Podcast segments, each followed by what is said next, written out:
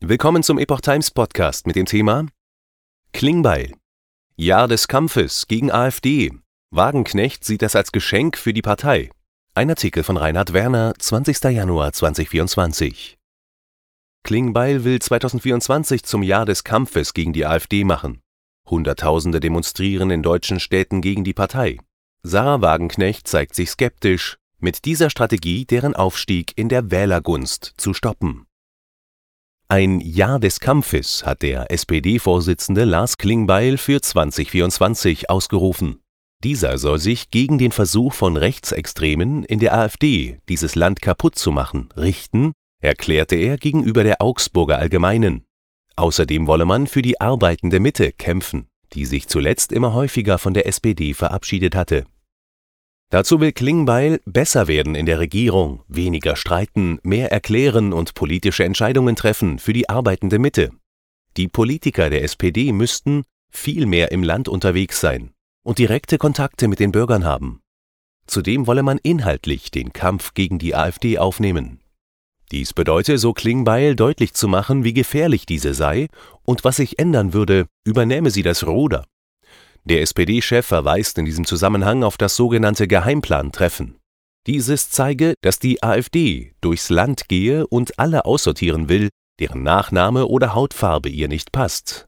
Von der Pflegekraft über den Busfahrer bis hin zur Bundestagsvizepräsidentin. Auch das Kokettieren mit einem EU-Austritt würde Arbeitsplätze gefährden. Die AfD mache nichts besser, sie gefährdet unseren Wohlstand und unsere Zukunft. Zweifel an Spontanität der Demonstrationen. Bei den Wählern scheinen die Massenkundgebungen bislang wenig zu bewirken. Die AfD befindet sich bundesweit weiterhin deutlich über der 20-Prozent-Marke. In einigen ostdeutschen Ländern ist sie mit mehr als 30 Prozent die stärkste Partei. Möglicherweise zeigt sich einmal mehr das Phänomen, dass ein großstädtisches, politisch engagiertes Publikum zwar bereit ist, in Massen öffentlich für ihr Anliegen einzustehen, Dennoch spricht es vorwiegend für sich und gibt nicht unbedingt eine flächendeckende Stimmung wider. In sozialen Medien ist häufig Skepsis anzutreffen bezüglich einer tatsächlichen Spontanität der Kundgebungen gegen die AfD. Dort geht man davon aus, dass regierungsnahe Jugendorganisationen das Vorfeld von SPD und Grünen sowie NGOs routiniert ihre Mobilisierungserfahrung ausspielen, um Masse zu erzeugen. Was können die Kundgebungen bewirken?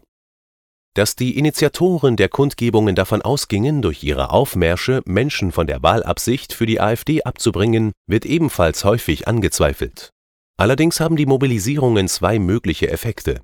Getreu dem Motto Wir sind mehr lässt sich potenziell der Eindruck kommunizieren, es stünden mehr Menschen in Deutschland hinter der Regierung als hinter der Protestbewegung der Bauern und Spediteure. Zudem könnte die Debatte um ein Verbot der AfD flankiert von Massendemonstrationen, potenziellen Wählern die Botschaft vermitteln, ihre Stimme wäre verschenkt. Diese Botschaft sollten jedoch bereits die Ansagen aller anderen Parteien vermitteln, nicht mit der AfD zu koalieren. Die Stimmenanteile der Partei sind dennoch angestiegen. Wagenknecht AfD wird durch Ampel selbst immer stärker. Auch BSW-Gründerin Sarah Wagenknecht sieht die Art und Weise, in der die etablierten Parteien die AfD bekämpfen, als kontraproduktiv. In der jüngsten Fernsehtalkshow bei Markus Lanz äußerte sie, die Verbotsdebatte sei, Zitat, wirklich ein Geschenk an die AfD. Es sei die Regierung selbst, die, Zitat, mit einer Überheblichkeit, einer Arroganz, einer Planlosigkeit die Leute im Grunde der AfD in die Arme treibt. Die mediale Berichterstattung führe nur dazu, dass die Partei stärker werde. Tatsächlich wäre es erforderlich, die konkreten Lösungsvorschläge der AfD zum Thema zu machen. Diese seien nämlich sehr schwach und teils gegen die Wählerschaft gerichtet, die sie aktuell anzieht. Die Partei werde bislang als einzige wirkliche Alternative zur Ampel wahrgenommen. Eine inhaltliche Zustimmung zu rechtsextremen Vorstellungen sei damit nicht immer verbunden. Zitat wir haben in der Gesellschaft keinen Rechtsradikalismus, der sich irgendwie ausgeweitet hat, und wir haben schon gar nicht irgendwie 20 Prozent der Bevölkerung, die das gut finden. Aber wir haben ganz viele Menschen, die sich völlig politisch heimatlos fühlen. Auch auf X sehen das einige Nutzer ähnlich. Zitat Ich gehe nicht auf Demos gegen die AfD, zu denen Parteien aufrufen, wegen deren Politik überhaupt zu Demos gegen die AfD aufgerufen werden muss, Ein Beitrag von Tom H., Muffel 1893 vom 20. Januar 2024. Geheimplan-Treffen als Steilvorlage. Seit dem Bericht der Plattform Korrektiv über ein privates Treffen bei Potsdam im vergangenen November ist der öffentliche Druck auf die Partei gestiegen.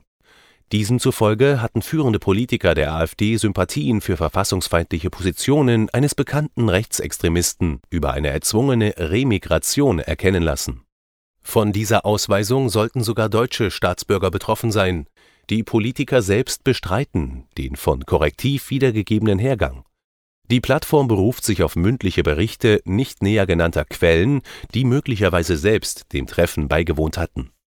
Der Bericht über das Treffen kam wie eine Steilvorlage hinsichtlich einer Debatte über ein Verbot der laut Verfassungsschutz in Teilen rechtsextremistischen Partei Bundeskanzler Olaf Scholz und Bundesaußenministerin Annalena Baerbock nahmen persönlich in Potsdam an einer Kundgebung gegen rechts teil. Auch in Berlin kam es zu einer solchen.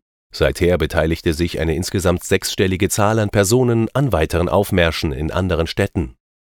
Bald meldete sich auch CDU-Chef Friedrich Merz mit einer Kampfansage an die AfD zu Wort. Bundeswirtschaftsminister Robert Habeck warf der Partei vor, Attentate auf Politiker herbeiführen zu wollen. Bayerns Ministerpräsident Markus Söder will AfD-Mitglieder aus dem Staatsdienst entfernen lassen.